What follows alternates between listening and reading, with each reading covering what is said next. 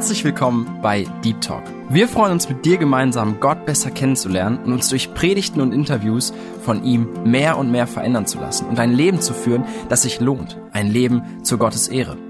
Unser Anliegen ist es, mit dir über Themen zu sprechen, die tiefer gehen. Also eben nicht Smalltalk, sondern Deep Talk. Sei dabei und lass dich herausfordern. Ja, herzlich willkommen. Schön, dass du heute wieder eingeschaltet hast, dass du dabei bist. Ich bin Nathanael und ich freue mich, diese Sendung heute moderieren zu dürfen und eine Predigt auszustrahlen, die Albert Fröse vergangenen November gehalten hat über geistliche Kurzsichtigkeit oder geistliche Blindheit. Und während der Predigt nennt er verschiedene Aspekte, wie unser Auge, unser geistliches Auge ganz besonders stumpf werden kann. Was sind Gefahren für unser geistliches Auge? Und ich möchte dich ganz herzlich einladen, aber auch dich herausfordern, dich durch diese Predigt und durch die gesagten Worte, aber vor allem durch Gottes Wort aufmerksam zu machen. Wie geht es deinem geistlichen Auge? Wo stehst du? Wie viel kannst du wirklich erkennen? Wie viel siehst du? Und an den Stellen, wo du feststellst, Mensch, da ist mein geistliches Auge ein bisschen stumpf, da sehe ich schlecht oder da könnte ich wesentlich mehr sehen. Ich glaube, wir können alle wesentlich mehr sehen. Dann lass dich da herausfordern und bring das vor Gott. Dazu möchte ich dich einladen und herausfordern. Also genieß die Predigt, hör gut zu und mach dir vielleicht ein paar Notizen. Schreib dir Dinge auf, die dir ganz besonders wichtig werden, die dir auffallen. Das hilft immer, um auch vielleicht noch ein paar Wochen später mal in die Notizen zu schauen und festzustellen, ja, da hat Gott vielleicht schon was getan. Da ist es vielleicht auch schlechter geworden. Auch das kann passieren. Aber wenn du das aufgeschrieben hast, ist das immer eine Hilfe. Also dazu möchte ich dich herzlich einladen.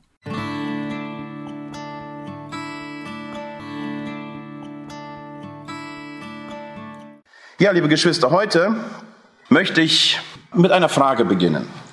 Und diese Frage, die betrifft uns alle. Ich stelle dir eine Frage und frage dich jetzt einfach mal, was siehst du? Und jetzt denkt jeder an seine Augen. Ne? Und es ist schön, dass ich etwas sehe. Und das ist etwas, was ein großes Privileg ist. In Frankfurt, wenn ihr mal mit den Teenagern nach Frankfurt kommt, könnt ihr auch gleich die Bibelmission besuchen. Aber in Frankfurt gibt es ein sehr, sehr gutes Museum. Ich empfehle das extrem. Ja, Es ist ein Museum, das ist das Dialogmuseum. Ich weiß nicht, ob jemand schon davon gehört hat. Das Dialogmuseum ist folgendermaßen. Du kommst in dieses Museum hinein und du begibst dich auf eine Tour durch dieses Museum, aber Sobald du das Museum, die selbst die Ausstellung betrittst, ist Dunkelheit wie, also ein Russer würde sagen, äh, dass die Augen ausgestochen werden. So dunkel ist es. Extrem dunkel. Und der Führer, der dich durch dieses Museum führt, ist ein Blinder, wirklich. Also ein realistisch blinder Mensch. Und der führt dich durch dieses Museum circa eine Stunde, anderthalb, ich weiß jetzt nicht genau, wie viel das ist, aber so ungefähr vom Gefühl her ist das so viel. Er führt dich durch dieses Museum und in diesem Museum sind Effekte eingebaut. Das heißt, du spürst, wie ein Auto so an dir vorbeifährt. Und du, du kriegst richtig Angst, du gehst so richtig zur Seite, weil du merkst, du bist zu nah an der Straße oder so, ne? Aber du siehst nichts, obwohl du die Augen aufhast. Und dann halten sich alle so irgendwie fest und dann kriechen sie so durch dieses Museum, kann man fast sagen, weil jeder irgendwie Angst hat. Und dann äh, hören sie den Ton, dass sie jetzt über die Straße gehen und dann hören sie das Auto hupen, den Motor, verstehst du? So realistisch gemacht und dann gehst du so drüber und du merkst, das ist so unsicher und du schleichst so wirklich durch dieses Museum. Nach eineinhalb Stunden gehst du dort raus ins Licht, musst dich erstmal an das Licht gewöhnen und dann ist erstmal Ruhe. Davor wird Witze gemacht, wird gelacht, na, wie die Teenager lebendig und so weiter. Und wenn sie erstmal raus sind, dann ist erstmal Ruhe. Die setzen sich hin und dann wird erstmal, dann wird erstmal reflektiert, was ist denn jetzt eigentlich gelaufen? Dann versteht man, wie wichtig das ist, dass man Augen hat. Und wir gewöhnen uns dran. Es ist alles gut, solange es funktioniert. Aber wenn es dann Probleme gibt oder wenn es dann auf einmal weg ist für anderthalb Stunden, dann weißt du auch, und manch ein Teenager hat gesagt, jetzt, jetzt, jetzt verstehe ich die Geschichte vom Blinden viel besser. Liebe Geschwister, was siehst du? Das ist eine Frage, die uns heute begleiten wird durch diesen Gottesdienst und durch diese Predigt ganz besonders. Ich habe mir diese Frage gestellt. Wisst ihr, wir sehen ja alle unterschiedlich. Das ist ja total interessant. Und wer, wer mit Menschen zu tun hat, irgendwie in der Gemeinde oder in, in irgendeiner Gruppe und so weiter, der wird merken, dass sehr oft manche Sachen anders wahrgenommen werden. Man macht etwas und jemand, der das beobachtet von der Seite, beurteilt das ganz anders. Und dann sagst du, Mensch, ich hatte nicht diese Absicht. Ich wollte eigentlich das machen. Und der sagt, nee, ich habe das so wahrgenommen. Das heißt, ich habe es so gesehen. Das war so meine Sichtweise. Liebe Geschwister, Gott hat uns Augen geschenkt. Das ist eine total komplizierte Sache. Das heißt, man kann das versuchen einfach zu erklären, aber im Endeffekt bleibt das ein großes Geheimnis, wie das alles funktioniert. Das heißt, wie wir das Licht auffangen, wie das reflektiert wird und wie das dann ins ganz Gehirn gespielt wird. Und dort wird wahrgenommen, okay, das ist ein Mensch, das ist ein Baum, das ist sonst irgendetwas. Gott hat etwas Wunderbares geschaffen. Der hat das in uns hineingelegt. Und wir genießen es, wir leben so und wir können uns das auch gar nicht anders vorstellen und das ist auch gut so. So, wenn wir aber die Bibel lesen, spricht Gott auch von Augen. Er redet übers Auge, er redet über Sehen und gibt diesem Sehen eine besondere Stellung. Der sagt, das Sehen ist unglaublich wichtig, besonders für Kinder Gottes, für Christen ist das wichtig, was wir sehen. Und wenn ich jetzt die ersten Bibeltext heute mit euch lesen darf, dann würde ich da bitten, dass wir Epheser 1 aufschlagen von Vers 18 und 19, aber ich werde nur einen kleinen Ausschnitt lesen. Dort heißt es, Paulus schreibt an die Epheser und er sagt, eröffne euch die Augen des Herzens, damit ihr erkennt, was für eine Hoffnung Gott euch gegeben hat und so weiter. Das heißt, Paulus sagt, ich bitte darum, dass Gott die Augen öffnet, aber nicht die physischen Augen, sondern ich bitte darum, dass er euch die Augen des Herzens auftut. Das ist doch mal eine ganz andere Dimension von Sehen, liebe Geschwister. Und darüber möchte ich heute reden. Wenn du Probleme mit den Augen hast und du mich heute schlecht siehst, empfehle ich dir am Montag zum Arzt zu gehen. Geh hin, mach mal einen Augentest und kriegst eine Brille, ist alles wieder gut. Ich möchte, dass wir uns heute von Gott diagnostizieren lassen. Ich möchte, dass wir heute in das Wort Gottes hineinschauen und Gott uns sagt, Albert, deine Sehstärke hat nachgelassen. Albert, du siehst nicht mehr das, was du sehen musst. Dieses geistliche Auge ist stumpf, dieses geistliche Auge ist blind. Und liebe Geschwister, und ich möchte auch dazu sagen, dass ich persönlich glaube, dass das eins der großen Probleme unserer Gemeinden heute ist. Der Wohlstand und das, was wir heute hier in dieser europäischen Welt erleben, hat uns blind gemacht oder macht uns blind. Wir müssen jedes Mal dagegen wirken. Wir müssen jedes Mal dagegen etwas tun, weil nach und nach merke ich, als ob eine Hornhaut über unsere Augen wächst und lähmt uns in diesem Sinne und macht uns wirklich auch unfähig, etwas zu tun. Ich merkte, die Lehrerin rief meine Frau an von meinem älteren Sohn, es war so vor vier Jahren ungefähr, und sie sagte, hm, die Noten bei ihrem Sohn werden irgendwie schlecht. Ich habe keine Ahnung warum, ich weiß nicht warum. Er war eigentlich ein sehr, sehr guter Schüler, aber jetzt geht es extrem, er wird, ja, ich merke das, also wir müssen eingreifen, irgendwas müssen wir machen, vielleicht reden Sie mit Ihrem Sohn. Ja gut, dann haben wir mit dem Sohn geredet, dann habe ich gesagt, John, was ist los mit dir? Der sagt, ja, keine Ahnung. Also und ähm, ich sage, hey, du, du musst mitschreiben, du musst, also du darfst jetzt nicht irgendwie träumen und so. Er hat manchmal so, so, so Geschichten, so ne, ist total abwesend im Unterricht oder so. Du musst echt, musst dich anstrengen. Das heißt, Papa, ey, ich sehe das nicht richtig gut so. Da. Ich, ich weiß nicht. Also ich habe auch schon gefragt, ob ich mich nach vorne setzen kann. Aber ich so, wie siehst du schlecht? Er sagt, ich sehe die Tafel schlecht. Ich gesagt, okay. Dann hatten wir so einen traditionellen Spaziergang abends vorm Schlafengehen. Und dann gehen wir so und sag so, bleib mal hier stehen, stopp. Siehst du dort das Straßenschild? Nö. Ich so, wie? Der sagt, nee, total verschwommen, keine Ahnung. Ich so, ehrlich, ist dein Ernst? Ja. Dann sind wir noch ein paar Schritte vor. Ich sag, geh so nah vor, dass du das siehst. Wir standen ja fast so zwei Meter davor. Hat er gesagt, ja, jetzt, jetzt, jetzt weiß ich. Das ist die Schleiferstraße. Ich sag, hey, das geht nicht. Am nächsten Tag meine Frau einen Termin gemacht, zum Arzt gefahren und die sagt, puh, das aber höchste Eisenbahn. Wie, wie lange hast du das ausgehalten so? Das geht ja nicht. Er hat eine Brille gekriegt und das hat sich sofort verändert. Sofort verändert. Warum? Weil er normal sah. Er konnte das Leben aktiv, könnte am Leben teilhaben. Dadurch, dass er schlecht sah, sind die Noten gefallen und so weiter. Das heißt, er wurde langsam im Alltag, im Schulalltag, hat er sich zurückgenommen. Das ist so, aber genauso auch im geistlichen Leben. Das heißt, wenn etwas mit unserem geistlichen Auge passiert, wir werden nach und nach, nach und nach den Bezug zu Christus, zur Gemeinde werden wir verlieren. Das ist so. Und Apostel Paulus schreibt hier an die Epheser und sagt, ich wünsche, dass Gott euch die Augen des Herzens auftut. Mit menschlichem Auge durch diese Welt gehen. Das heißt, wir, wir sehen etwas, wir nehmen etwas wahr und als Jesus auf dieser Erde unterwegs war, fragte er seine Jünger und sagte, wer sagen die Leute, dass ich sei? Jesus wollte wissen, wie nehmen die Menschen mich wahr? Wie nehmen die Menschen mich wahr? Und dann haben die Jünger geantwortet, einige sagen, du seist Johannes der Täufer, einige sagen, du seist Elia, ein Prophet und so weiter. Er fragt aber, wer sagt ihr, dass ich bin? Ich möchte wissen, wie ihr mich wahrnehmt. Ich möchte verstehen, habt ihr mich mit geistlichem Auge wahrgenommen? Habt ihr mich mit geistlichem Auge? Oder ist das ein menschliches Auge? Das heißt, ein menschliches Auge sieht, das ist ein Wunderheiler, der geht durch die Straßen. Jeder, der irgendwie die Möglichkeit hat, an ihn heranzukommen und Jesus auf ihn aufmerksam wird, dann der wird er geheilt. Aber hier geht es darum, Jesus fragt, wer denkt ihr, dass ich sei? Ihr seht diese Wunder und alles, was, wer bin ich für euch? Und dann sagt Petrus, du bist Christus, der lebendige Gottes Sohn. Liebe Geschwister, wie nehmen wir das wahr, was um uns herum geschieht? Wie nehmen wir das wahr, was Gott in unserem Leben tut? Wie nehmen wir das wahr, was in unserem Leben geschieht? Das ist ganz, ganz wichtig. Ich möchte einen Bibeltext lesen und darauf werden wir heute auch unser Gedankengang aufbauen. Markus Evangelium, Kapitel 8. Dort geht es auch um einen Blinden. Und dieser Blinde erlebt etwas Besonderes und ich glaube, da können wir eine sehr gute Parallele heute auch zu uns oder eine gute Lektion für unser Leben auch mitnehmen. Markus 8 von Vers 22 möchte ich lesen. Ich lese aus der Luther-Übersetzung. Danach kam er nach Bethsaida und sie brachten einen Blinden zu ihm, das heißt zu Jesus, und baten ihn, ihn anzurühren.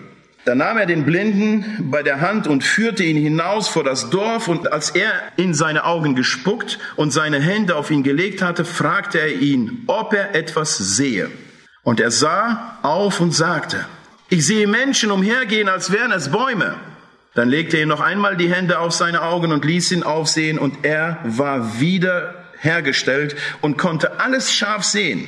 Und er schickte ihn nach Hause und sagte, geh nicht ins Dorf hinein und sag es auch niemanden im Dorf. Können wir uns in diese Geschichte hineinversetzen? Das heißt, es, hier ist ein Blinder, der Jesus begegnet und Jesus führt ihn aus der Stadt heraus oder aus dem Dorf in diesem Fall und heilt ihn auf eine besondere Art und Weise mit Spucke. Und er macht es in zwei Etappen. Hier passiert Folgendes. Das heißt, er spuckt ihm aufs Gesicht oder in die Augen oder nimmt die Spucke, legt die Hand drauf und fragt ihn, was siehst du? Andere Übersetzung sagt, was siehst du? Und hier sagt die Übersetzung, ob er etwas sehe, dieselbe Frage. Und dieser Blinde antwortet, ich sehe Menschen, als wären es Bäume. Für jeden von uns klar, was passiert ist. Es heißt, es ist besser geworden, aber es ist nicht ganz geheilt. Und ich habe mir die Frage gestellt, Herr, warum heilst du in zwei Etappen? Das hast du eigentlich niemals getan. Es ist hier so irgendwie komisch. Und ich habe mir die Frage gestellt, warum ist diese Geschichte so auf diese Art und Weise im Wort Gottes niedergeschrieben? Liebe Geschwister, das ist inspiriertes Wort Gottes. Die Bibel hat kein einziges Wort, das umsonst dort eingetragen wurde oder das da überhaupt keinen Sinn hat. Es hat einen Sinn. Und wenn Jesus hier in dieser Situation so handelt und wir heute das übermittelt bekommen haben, dann hat es heute eine Botschaft an uns. Und hier geht es darum, dass hier eine Etappenheilung stattfand. Das heißt, erstmal wird einmal geheilt oder eine Hand aufgelegt und danach passiert noch einmal eine Berührung. Als dieser Mann antwortete, ich sehe Menschen wie Bäume. Dachte ich an einen Zustand, der sicherlich in unserem Leben genauso vorkommen kann. Liebe Geschwister, es kann sein, dass in unserem Leben, und ich meine jetzt dieses geistliche Leben, ich meine dieses geistliche Sehen, etwas einsetzen kann, dass wir auf einmal um uns herum Sachen wahrnehmen wie Bäume, Menschen wahrnehmen wie Bäume.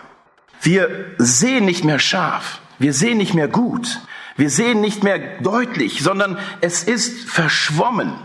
Ein Mensch ist wie ein Baum. Ich kann nicht seine Augen sehen, ich sehe nicht seine Tränen, ich sehe nicht seine Freuden, ich sehe nicht das, was in ihm geschieht, sondern ich sehe ihn einfach nur als Baum, deswegen gehe ich an ihm einfach vorbei. Das heißt, diese geistliche Blindheit ist etwas, was heute ganz stark in unser Leben hineinkommen kann, liebe Geschwister, und darüber möchte ich, dass wir heute nachdenken. Jesus sagte zu den Pharisäern, zu den geistlichen Führern, zu der Elite dieser Zeit, ihr seid Blindenführer. Das heißt, ihr seht selbst nicht und möchtet andere führen. Wie geht das? Liebe Geschwister, wir stehen in der Gefahr, dass wir Kinder Gottes sind, aber geistlich blind sind. Und das ist etwas, was heute wichtig ist und das müssen wir heute verstehen. Jesus heilt hier in dieser doppelten Etappe oder in dieser zweifachen Etappe, um uns eine Lehre zu unterlassen, um uns zu sagen, lieber Freund, wie siehst du? Was siehst du? Wenn wir das Wort Gottes lesen, zum Beispiel Hiob, lass uns Hiob nehmen. Wir sehen es, in Hiobs Leben kommt Leid hinein. Aber schaut mal, wie unterschiedlich dieses Leid wahrgenommen wird. Wir sehen Hiob, der sagt, der hat's gegeben, der hat's genommen. Des Herrn Name sei gelobt. Wir sehen seine Frau, die das wahrnimmt und sagt, Mensch, dann, dann stirb doch, Mensch, dann, du kannst doch nicht so leben. Das geht nicht. Wir sehen Freunde, die sagen, Mensch, hier, bestimmt hast du irgendwo gesündigt, bestimmt ist irgendwas passiert in deinem Leben. Mensch, denk doch mal nach. Vielleicht musst du etwas in Ordnung bringen. Vielleicht ist etwas in deinem Leben gekommen, das nicht richtig ist. Versteht ihr? Unterschiedliche Wahrnehmung. Und Hiob sagt, nein, nein. Ich habe, ich habe gerecht vor Gott gelebt. Eine Situation wird unterschiedlich wahrgenommen. Eine Situation wird unterschiedlich beurteilt. Liebe Geschwister, wie sehen wir?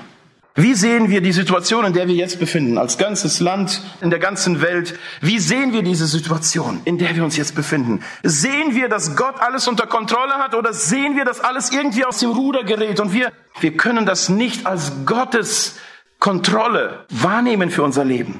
Wie sehen wir Menschen um uns herum? Sehen wir, dass Menschen weinen oder dass Menschen sich freuen? Oder sehen wir Menschen wie Bäume? Sehen wir die Umstände um uns herum wie Bäume? Wie sehen wir die Menschen, die uns begegnen täglich? Vielleicht in der Stadt, ein Alkoholiker, ein Drogensüchtiger, jemand, der irgendwie am Straßenrand bettelt. Wie nehmen wir ihn wahr? Sehen wir in ihm einen Menschen, der verloren geht? Sehen wir in ihm einen Menschen, der Jesus braucht? Oder, oder sehen wir es nicht? Ich möchte euch ein Erlebnis in meinem Leben teilen. Ich bin nicht unbedingt stolz drauf, aber ich bin dankbar, dass Gott mir das vergeben hat und mir eine unglaublich wichtige Lektion erteilt hat. Wir waren mit meiner Frau die ersten zwölf Jahre unserer Ehe auf dem Missionsfeld in Zentralasien und ich war sehr aktiv in der Gemeindearbeit integriert und hatte auch bestimmte Dienste und an einem bestimmten Tag, das war so ein Herbsttag, das war in der Nähe von Karaganda, es gibt einen kleinen Ort, Sarain, und dort war ich in der Gemeindearbeit tätig. Und wir hatten für den Abend eine, eine Brüderbesprechung festgelegt, dass wir uns als Brüder treffen. Und ich bin dann, wie gesagt, nach Hause gekommen, habe mich fertig gemacht, habe das Auto davor noch in der Waschanlage gewaschen, weil, wie gesagt, Herbst, das ist unglaublich, was für Dreck dort auf den Straßen ist und so weiter. Und ich habe mich fertig gemacht, habe mich ins Auto gesetzt und bin dann Richtung Bethaus gefahren, weil wir dort unser Treffen hatten. Und in diesem Moment, wo ich so langsam durch die Straßen fuhr, damit mein Auto da bloß noch sauber bleibt und ich versuche da langsam durchzufahren, um sauber durchzukommen. So, jetzt komme ich auf die Hauptstraße und werde ein bisschen schneller und ich sehe, dass an der Hauptstraße weit vorne ein Mann hin und her turkelt. Von einer Seite zur anderen, von einer Seite zur anderen und ich dachte so, okay, ich meine, das, das ist ein gewohnter Anblick dort. Trifft man öfters vor, aber jetzt verstehe ich als Autofahrer, der kann mir auf die Straße fallen. Und wer ist dann schuld? Der Nüchterne. Und ich denke so, hoffentlich fällt er mir jetzt nicht vors Auto. Und ich, und ich schaue so und fahre langsam an ihm vorbei und als ich ihm näher komme, merke ich, dass er so das Gleichgewicht verliert und irgendwie so auf die Straße kippt. Und ich mache so eine Runde und er versucht das Gleichgewicht so zu fangen und kippt genau in die andere Seite und fällt in den Straßengraben rein. Arik, ja, sagt man in Russisch so wo, wo die ganze Straßensilse so runterfließt. Und er fällt dort rein. Ich halte an, fahre ein bisschen dran, lass mein Fenster runterfahren und guck dann so in den Straßengraben dort rein und, und, und er versucht gerade rauszukriechen. Ja, könnt ihr euch dieses Bild so ein bisschen vorstellen? Ja, das ist ja, dort ist ja alles Dreck und er versucht so raus und dann ein paar Mal rutscht er aus, fällt wieder rein und dann wieder total verdreckt mit dem, was dort so alles durchfließt und so weiter. Das mache ich.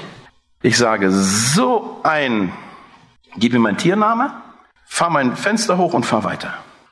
Und Gott sagt mir so, im Herzen, Albert, was war das jetzt? Und ich hielt an einer Ampel an und ich sagte, ich fing an mit Gott zu streiten. Ich sagte, Gott, hast, hast du das gesehen? Hast du, das ist Abschaum. Wie kann man so tief fallen? Und ich versuche Gott zu erklären, was da gerade gelaufen ist. Und Gott sagt, Albert, was war das eben gerade? Jemand hupte hinten, ich bin dann an die Bushaltestelle dran gefahren und versucht diesen Dialog mit Gott in mir zu reflektieren. Und Gott sagt, Albert, wer gibt dir das Recht, diesen Menschen so zu diskriminieren? Wer gibt dir dieses Recht? Du bist ein Diener Gottes. Du bist ein Diener Gottes. Und du gibst so einen Stempel aufs Leben dieses Menschen. Albert, mein Sohn ist für diesen Menschen gestorben. Theoretisch müsstest du ihm das Evangelium bringen, theoretisch müsstest du ihm raushelfen. Was machst du? Und wisst in diesem Moment ging es mir kalt über den Rücken. Ich verstand, dass das, was gerade passiert ist, das, das ist ein No-Go, das dürfte eigentlich nicht sein. Ich drehte um, fuhr schnell zu dieser Stelle, hielt an und er war nicht da. Und dann sah ich dort einen kleinen, einen kleinen Weg so zu den Hochhäusern. Ich bin dann hingelaufen, bin dann und ich habe ihn nicht mehr gefunden. Ich weiß nicht, wie viele Minuten das waren. Ich habe das nicht gezählt oder so, aber ich merkte, der ist nicht da. Und ich ging und in meinem Herzen sagte ich, Mensch, das geht doch nicht. Ich hatte so ein unglaubliches Schuldgefühl. Ich habe mich geschämt vor Gott, dass ich als Diener so eine Reaktion gezeigt habe. Ich habe ihn nicht mehr gefunden, liebe Geschwister. Ich weiß nicht, vielleicht war das ein Engel. Und in diesem Moment erteilte mir Gott eine Lektion. Ich habe keine Ahnung, was wir dort auf der Brüderversammlung besprochen haben. Ich saß und Gott sagte mir, Albert, das ist dein Herz. Deine geistlichen Augen sehen nichts. Sie sehen Menschen wie Bäume. Das ist dein Zustand. Und wenn du so weiter lebst, ich kann dich nicht gebrauchen.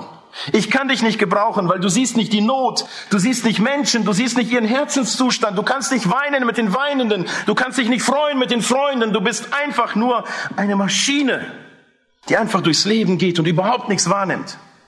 Was siehst du? Wie siehst du Menschen um dich herum? Wie siehst du Menschen, die in deinem Leben um dich herum sind? Wie siehst du Menschen, die du vielleicht immer wieder in deinem Leben vortriffst? Liebe Geschwister, das ist unglaublich wichtig. Wie sehen wir? Sehen wir die Not? Sehen wir ihre Freuden? Sehen wir, wie sie verloren gehen? Und sehen wir, dass sie Jesus brauchen? Beim geistlichen Sehen und Erkennen wirkt der Heilige Geist in unserem Geist. Der Heilige Geist sagt uns, was wir sehen. Das heißt, er gibt uns diese Information, genauso wie das Gehirn dem natürlichen Menschen sagt, was eigentlich das Auge jetzt wahrnimmt. Versteht ihr? Das ist diese geistliche Komponente. Ohne diesen Heiligen Geist werden wir niemals wahrnehmen, was um uns herum geschieht. Wisst ihr, das ist so ähnlich und ich habe das so oft schon gehört. Ich bin Missionsleiter und ich bin mit unterschiedlichen Menschen zu tun. Aber wisst ihr, als Jesus im Haus war und wisst ihr noch, als diese Frau kam und dieses Öl über Jesus goss, und dann begannen, begannen die Leute zu rechnen, Mensch, das ist ja ein Vermögen wert, Mensch.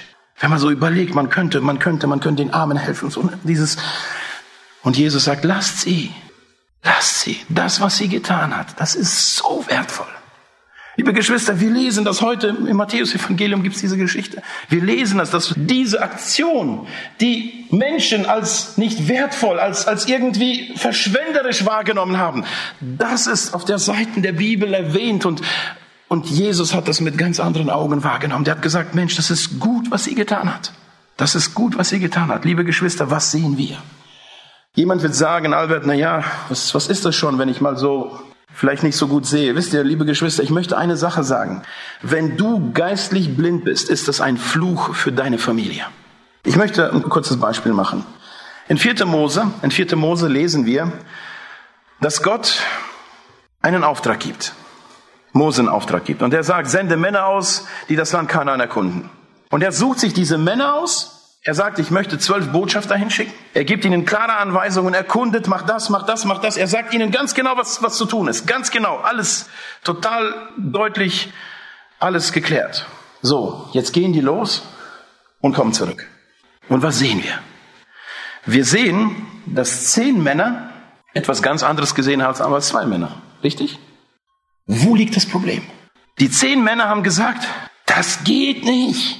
Völlig unmöglich. Wenn ihr sehen würdet, welche Mauern dort sind, wenn ihr sehen würdet, welche großen Leute dort sind, wenn ihr sehen würdet und wenn ihr sehen würdet, das geht nicht. Völlig unmöglich. Panik.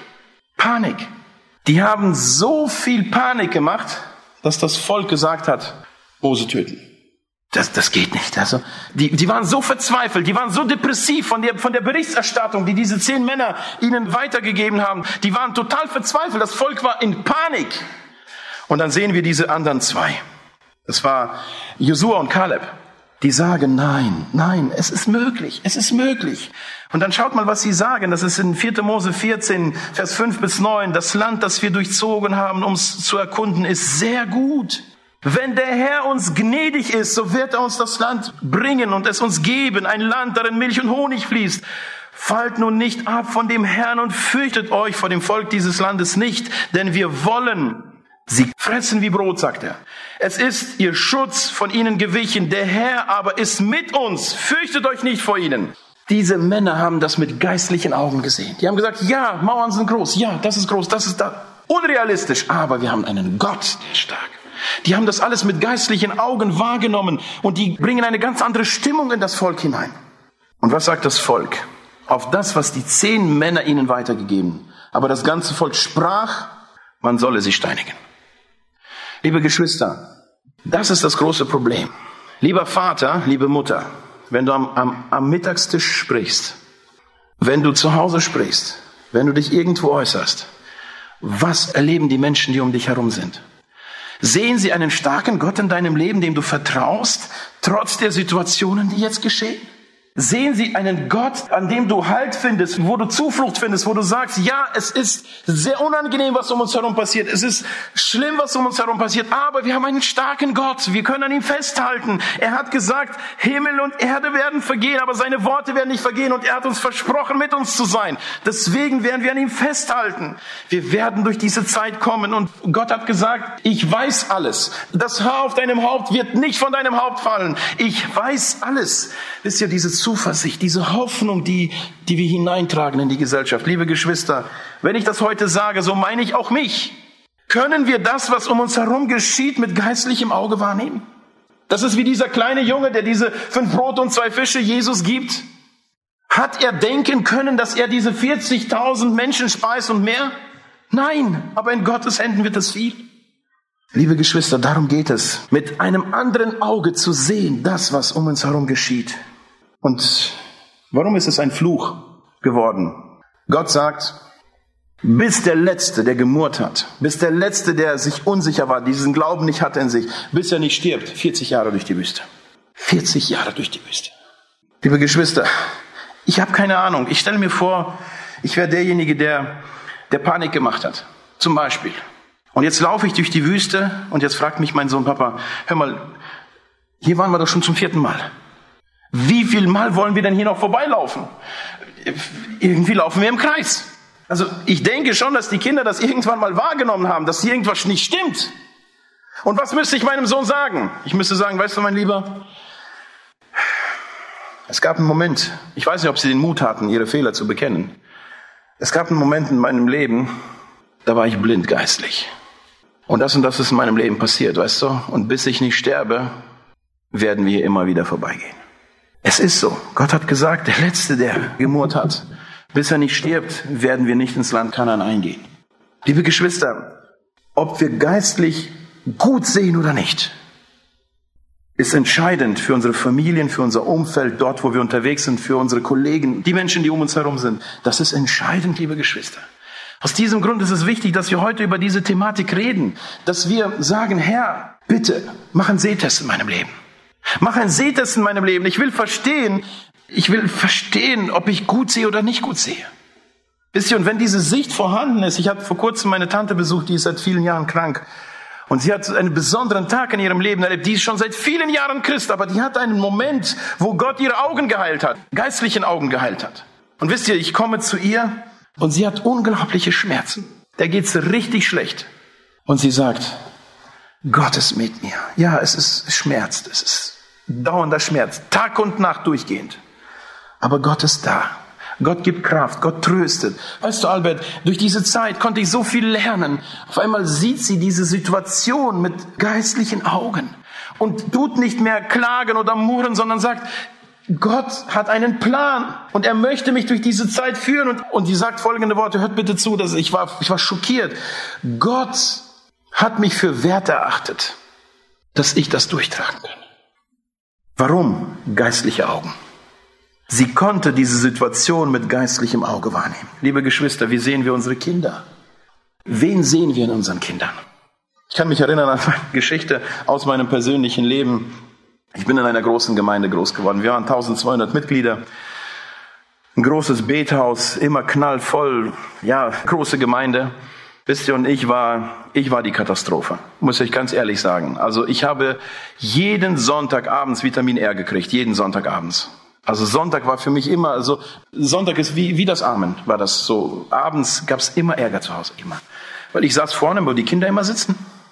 Und ich habe es immer geschafft, dass dort die Katastrophe ist vorne. Die Eltern sind nach vorne gekommen, haben ihre Kinder abgeholt und so, weil das war ein Gekicher, ein, ein Rumgelache und also es war Katastrophe. Und ich war der Veranstalter dieser ganzen Geschichten und mein Vater hat sich zu Tode geschämt. Also jeden Sonntag, mein Vater, vor dem Abend ist er noch gegangen, weil er wusste, jetzt kommen die ganzen älteren Brüder, die so gleich dahinter sitzen und sagen, Albert war wieder die Katastrophe. Das hat er schon selbst gesehen. So, und er wusste nicht, was er machen soll.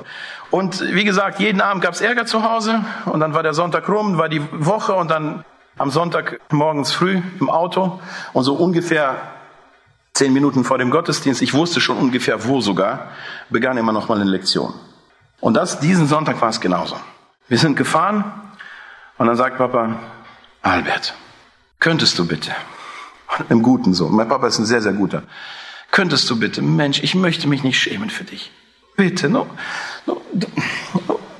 und da sagt er, weißt du, das ist, wir sind doch im Haus Gottes und so weiter. Also, ganze Lektion. So, ja, Papa, ja, Papa, ja, Papa. Komm rein ins Bethaus, geh gleich nach vorne, bevor ich, ich habe die Jungs dort hinten nicht gesammelt, sonst habe ich sie immer hinten gesammelt.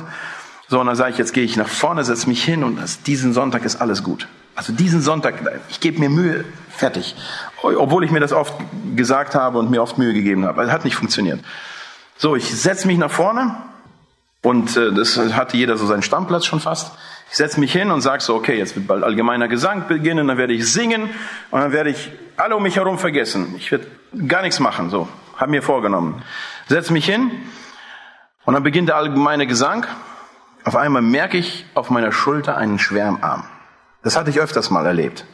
Meistens auf die Schulter und dann ging es ans Ohr. Und dann dachte ich so, oh nein, ich, ich habe doch noch gar nicht gemacht. Und das war so, oh, das war immer unglaublich peinlich, weil die Brüder, die hatten extrem starke Hände, so. Oh. Und dann habe ich gesagt, oh nein, jetzt, also die Hand, ne? Und auf einmal, anstatt ans Ohr, merke ich, neigt sich ein Gesicht zu mir. Und ich habe so, so hochgeguckt, so ich, ich habe gedacht, was, was passiert jetzt? Und auf einmal höre ich, dass ein älterer Bruder mir Folgendes sagt. Albert, weißt du was? Ich weiß, ich weiß das ganz genau, dass du irgendwann ein großer Prediger sein wirst. Ich habe gesagt, was, was, was läuft jetzt eigentlich? Ich wusste, wer ich bin. Ich wusste, was für ein Lausbub ich bin. Und ich, äh, ich würde mich heute dafür ohrfeigen. Aber es war so. Und jetzt sagt mir dieser alte Bruder, aber du wirst noch ein großer Prediger. Und er sagt, ich weiß, ich werde dafür beten, dass Gott dich irgendwann gebraucht. Und ich weiß, dass du das schaffen kannst, das waren so seine letzten Worte, heute, dass hier in diesen ersten Reihen totale Ordnung ist und Ruhe ist. Albert, ich weiß, dass du das kannst. Wisst ihr, und als er mir so diese Worte zusprach, so wirklich gute, liebevolle, mit so altdeutsch Worte, ich höre sie heute noch in meinem Ohr. Ich saß vorne, ich habe gedacht, ich bin Billy Graham. So ein Gefühl hatte ich. Ich habe gesagt, das kann doch nicht wahr sein. Der hat, der hat mir so, so ein Vertrauen mir ausgesprochen, so eine Anerkennung, wo ich gedacht habe, das kann nicht wahr sein. Und wisst ihr, das war der erste Gottesdienst. Picobello. Totale Ruhe war vorne. Ich habe alle noch ruhig gestellt. Da war totale Ordnung. Und als der Gottesdienst fertig war, ich, hat, er, hat er mir aufs Ohr geflüstert. Ich wusste es. Albert, ich wusste es. Ich werde für dich beten und ist weggegangen. Liebe Geschwister, ich bin so dankbar, dass dieser Mann einen geistlichen Blick hatte. Dieser Bruder hat einen geistlichen Blick auf diesen Lausebuben, der vorne saß, der alles da total durcheinander gebracht hat. Er hatte einen, einen geistlichen Blick drauf. Liebe Geschwister, wenn wir manchmal unsere Kinder sehen, in Kinderchor oder keine Ahnung, totale Katastrophe, vielleicht Kinderstundenlehrer, vielleicht seht ihr diese Lausebuben, die bei euch in der Kinderstunde sind. Ich weiß nicht, vielleicht habt ihr sie ja nicht, aber ich kenne solche und sie mit geistlichem Auge zu sehen. Wenn ich meinen, meinen Sohn sehe, der so jetzt so eine schwierige Phase durchgeht und ihn so mit geistlichem Auge zu sehen. Sagen, Herr, da ist so viel Gold drin in ihm. Und ich, ich möchte, dass du, dass du in ihm groß wirst. Das ist mein großer Wunsch. Oder sehe ich nur eine Katastrophe, mit denen ich streiten muss und am besten Konflikt haben muss? Wie sehe ich das, was um mich herum passiert? Wie sehe ich die Menschen, die vor mir sind? Liebe Geschwister, das ist entscheidend. Das ist entscheidend. Den letzten Vers, den ich jetzt lesen möchte und dann auch einladen zum Beten. Ich las die Offenbarung immer wieder und ich hatte niemals verstanden, also Offenbarung 3.18, wo an die Gemeinde Laodicea geschrieben wird. Also ich konnte das nicht so nachvollziehen. Dann habe ich gesagt, okay, irgendwann wird mir das Gott schon offenbaren. Und dort schreibt er Folgendes. Ich rate dir, das heißt Gemeinde Laodicea, Mitglieder der Gemeinde, Offenbarung 3.18, dort heißt es, ich rate dir, kaufe bei mir Gold, das im Feuer gereinigt wurde, damit du reich wirst. Und weiße Kleider, damit du etwas zum Anziehen hast und nicht nackt dastehst und dich schämen musst. Und jetzt kommt der Satz. Jetzt diesen Satz verstehe ich heute viel besser. Kauf auch eine Salbe und streiche sie dir auf deine Augen, damit du wieder sehen kannst. Offenbarung, Gemeinde Laodicea. Kaufe dir die Salbe und streiche sie dir auf die Augen, damit du wieder sehen kannst. Liebe Geschwister, höchstwahrscheinlich, und nicht höchstwahrscheinlich, sondern wir kennen ja die Gemeinde Laodicea, geistliche Blindheit. Kaufe dir die Salbe und streiche sie dir auf deine Augen, damit du wieder sehen kannst. Liebe Geschwister, sehen wir? Sehen wir geistlich? Das ist heute die Frage. Sehen wir die Felder, die reif sind zur Ernte? Sehen wir das? Können wir das in unserem geistlichen Auge wahrnehmen? Können wir weinen für Menschen, die verloren gehen? Jesus sah auf Jerusalem und weinte. Warum? Weil er nicht die Stadt sah, sondern er sah Menschen, die waren wie Schafe ohne Hirte. Geistlicher Blick, ein geistlicher Blick. Liebe Geschwister, darum geht es heute. Was siehst du? Was siehst du? Und diese Frage möchte ich heute auch mit diesem, mit diesem Erlebnis verbinden. Als dieser Mann sagte, ich sehe Menschen wie Bäume, berührten Jesus noch einmal. Und dann sieht er wieder deutlich und klar. Wenn du heute feststellst, ich sehe schlecht, ich sehe Menschen wie Bäume, ich sehe die Umstände um mich herum wie Bäume, ich sehe nicht Gottes Absicht dahinter, ich sehe nicht Gottes Wirken dahinter, ich bin blind, mein Auge ist nicht scharf, ich kann nicht scharf sehen, ich kann nicht gut sehen. Lieber Freund, du brauchst diese Berührung Gottes. Und noch mehr gesagt, ich persönlich glaube, dass wir täglich diese Berührung Gottes brauchen. Täglich brauchen wir diese Berührung Gottes und das ist ein Wort. Liebe Geschwister, das ist vielleicht eine alte Formel und jemand wird sagen, Mensch, schon wieder sagt er dann, wir sollen die Bibel lesen und so weiter. Ja, sage ich noch einmal, weil das geht nicht anders. Mit dem Wort Gottes berührt Gott meine Augen jeden Tag aufs Neue. Und er öffnet mir diese Augen. Und er macht die Hornhaut weg oder alles, was irgendwie mit den Augen ist. Sein Wort ist meines Fußes Leuchte. Sein Wort ist die Salbe, die ich auf meine Augen streiche und Gott gibt mir nochmal eine klare Sicht, liebe Geschwister. Lieber Freund, wenn du heute feststellst, dass du schlecht siehst, vielleicht hast du das vernachlässigt. Vielleicht liest du das Wort Gottes nicht regelmäßig. Vielleicht ist das Wort Gottes nicht regelmäßig präsent in deinem Leben. Vielleicht lässt du es nicht zu, dass Gott diese Berührung in deinem Leben vollzieht, wie er das hier bei diesem Blinden tat. Ich möchte einladen heute, dass wir uns von Gott berühren lassen. Dass wir heute sagen, Herr, ich bin gemeint. Ich glaube, ich bin gemeint. Ich glaube, ich sehe schlecht. Und wenn ich das analysiere, was so in den letzten Monaten, Jahren vielleicht gelaufen ist, ich glaube, ich sehe deine Hand nicht mehr. Ich kann das nicht mehr wahrnehmen. Ich kann das nicht mehr als, ich, ich brauche diese Berührung von dir. Ich möchte, dass du mich heilst. Ich möchte, dass du meine Augen sehend machst. Ich möchte Menschen um mich herum sehen. Ich möchte gut sehen. Und ich möchte, dass du in meinem Herzen meine Augen lenkst und zeigst, was ich sehen soll und wo ich wirklich auch aufmerksam gemacht werde auf bestimmte Sachen. Lieber Freund, ich lade dich ein, heute, jetzt auch in diesem Gebet, welches wir zusammen haben werden, dass wir dieses Anliegen Gott bringen. Und wenn du heute gut siehst und wenn du sagst, Mensch, ja, ich, ich weiß ganz genau, Gott hat meine Augen berührt und ich sehe heute, dann danke ihm dafür. Bete ihn heute an dafür, dass er, dass er dich sehend gemacht hat. Du warst blind und heute siehst du.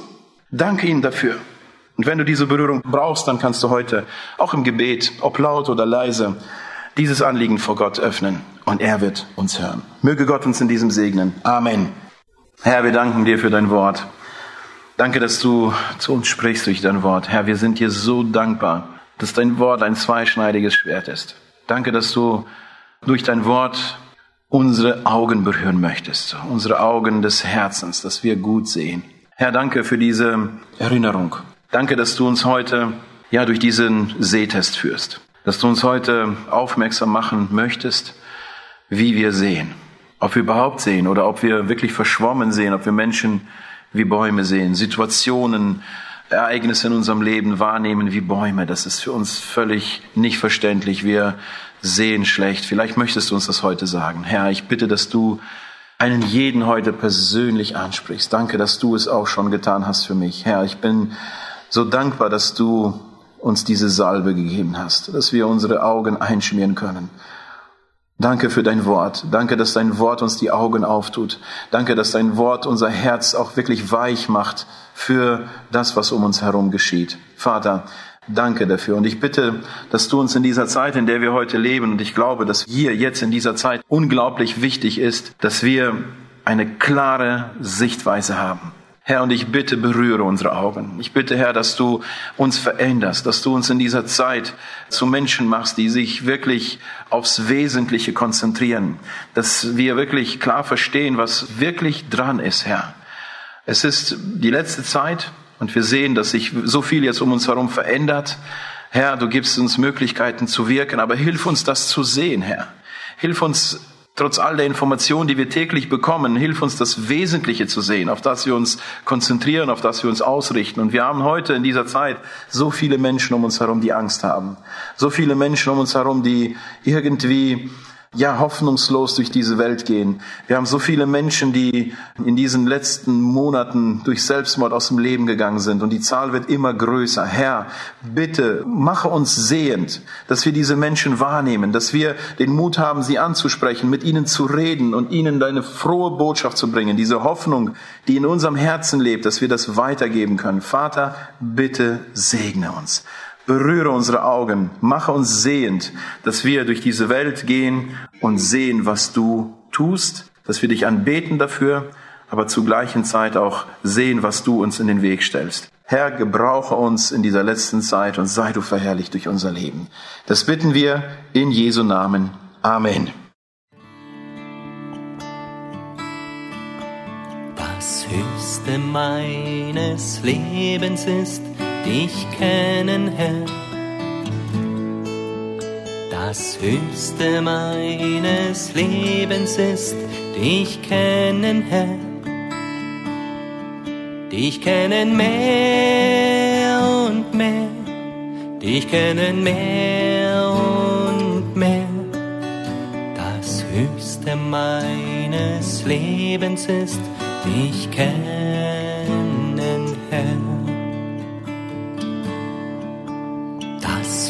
Höchste meines Lebens ist dir dienen, Herr. Das Höchste meines Lebens ist dir dienen, Herr.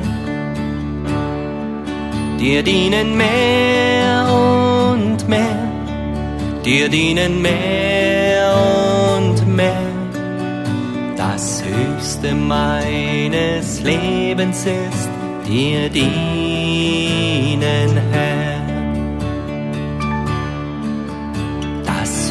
Höchste meines Lebens ist dir danken, Herr. Das Höchste meines Lebens ist dir danken, Herr. Dir danken mehr und mehr, dir danken mehr und Höchste meines Lebens ist dir danken, Herr.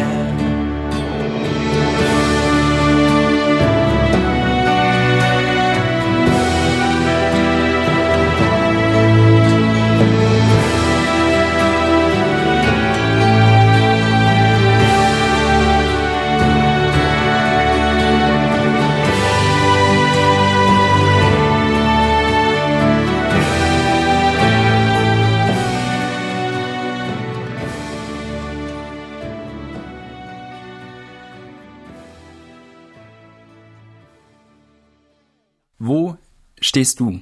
Wie steht es um dein geistliches Auge? Kannst du viel sehen? Kannst du vieles erkennen? Oder siehst du Menschen nur wie Bäume, wie Albert es gesagt hat?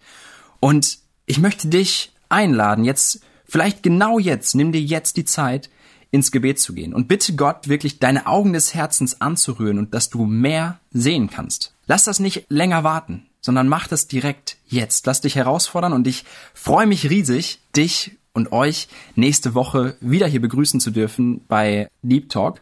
Also freu dich auf nächste Woche und beweg das Anliegen von dieser Woche in deinem Herzen und vor allem vor Gott.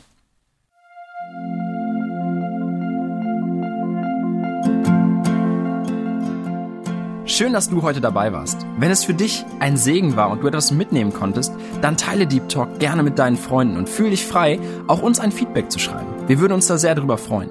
Wenn du heute zum ersten Mal dabei warst oder eine Sendung verpasst hast, kannst du alle vorherigen Sendungen auf Spotify oder auf Soundcloud finden. Mehr Infos über Deep Talk oder Segenswelle allgemein findest du auf www.segenswelle.de oder auf unserem Instagram-Feed, auch unter Segenswelle zu finden. Falls du Fragen und Anregungen, zum Beispiel Themenvorschläge hast, schreib uns gerne. Wir wünschen dir noch eine gesegnete Woche mit den Worten aus Kolosser 3, Vers 17. Und was immer ihr tut, in Wort oder Werk, das tut alles im Namen des Herrn Jesus und dankt Gott dem Vater durch ihn.